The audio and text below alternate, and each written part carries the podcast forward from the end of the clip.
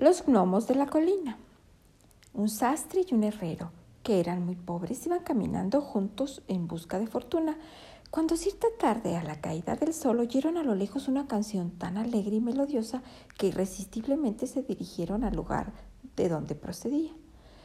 La canción se escuchaba más cerca cada vez. Finalmente, al asomar la luna, su rostro de plata, llegaron a una colina donde vieron a un grupo de gnomos, hombres y mujeres que, asidos de la mano, cantaban y bailaban con gran alborozo. En el centro estaba un viejecillo de largas barbas blancas y estatura algo mayor que la de los demás, pero que a fin de cuentas no dejaba de ser un enanito como todos los demás. Los dos amigos se quedaron inmóviles ante aquel prodigioso espectáculo, pero el enanito de la barba blanca les hizo señas para que se incorporaran en el círculo. El herrero, que era jorobado y muy atrevido, se introdujo enseguida por el hueco que abrieron los bailarines, y el sastre, aunque era bastante tímido, siguió su ejemplo también para no ser menos.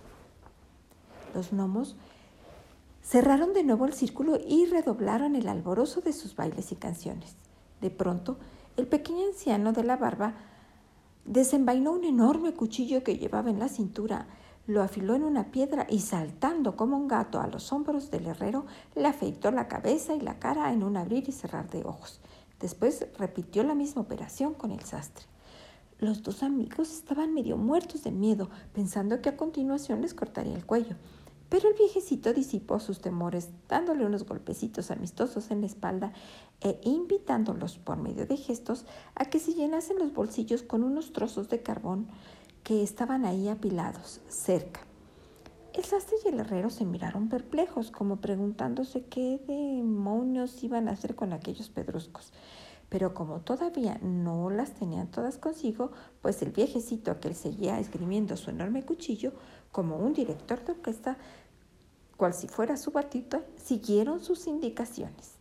En esto sonaron las campanadas de la medianoche y de pronto los bailarines, el viejecito y hasta el montón de carbón desaparecieron como por arte de magia. El sastre y el herrero se encontraron solos y más asombrados que nunca, pero echaron a andar deseando llegar cuanto antes a alguna posada para reponerse de sus fatigas. No tardaron mucho en encontrar una, y después de cenar se acostaron en el pajar.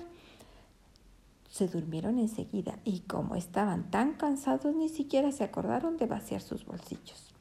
Al amanecer del día siguiente los despertó el canto del gallo, pero al querer levantarse les resultó imposible hacerlo de tanto como les pesaban los bolsillos. Se pusieron a vaciarlos enseguida, y cuál no sería su sorpresa al ver que el carbón que llevaban se había convertido en oro purísimo. La alegría de los dos amigos fue inmensa y empezaron a bailar de contento. Pero poco después el herrero, que era muy codicioso, le dijo a su compañero esta es nuestra ocasión, amigo. Escondámonos de este oro en algún lugar cerca de aquí y volvamos esta noche a la columna en busca de más oro. No seré yo quien te vaya a seguirle, respondió el sastre. Me doy por satisfecho con este oro, que es más que suficiente para poner una tienda, casarme y pasar tranquilo el resto de mi vida trabajando en la tienda. Bueno, dijo despechado el herrero, ya veo que eres un hombre sin iniciativa y ambición. Iré yo solo. Únicamente te pido que esperes a que vuelva. Pero si luego tienes envidia, te la aguantas. Yo no voy a compartir nada contigo. No me pidas nada. El sastre quedó de acuerdo en aguardarlo y por la noche el herrero se echó a la espalda varios sacos vacíos y se encaminó hacia la colina. Ahí desarrolló la misma, se desarrolló la misma escena de la noche anterior.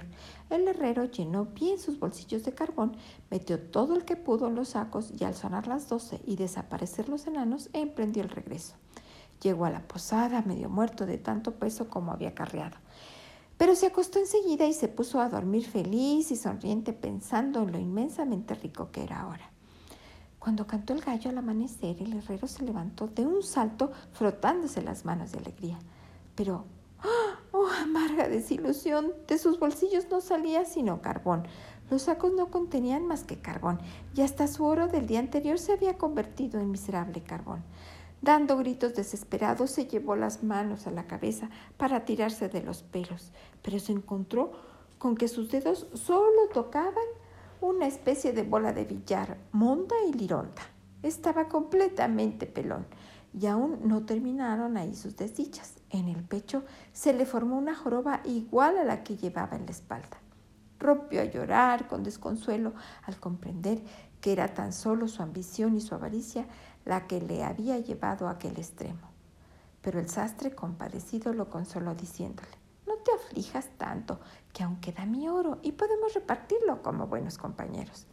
El sastre cumplió su promesa y los dos amigos emprendieron el regreso a su pueblo, donde el buen sastre puso su tienda, se casó y fue feliz.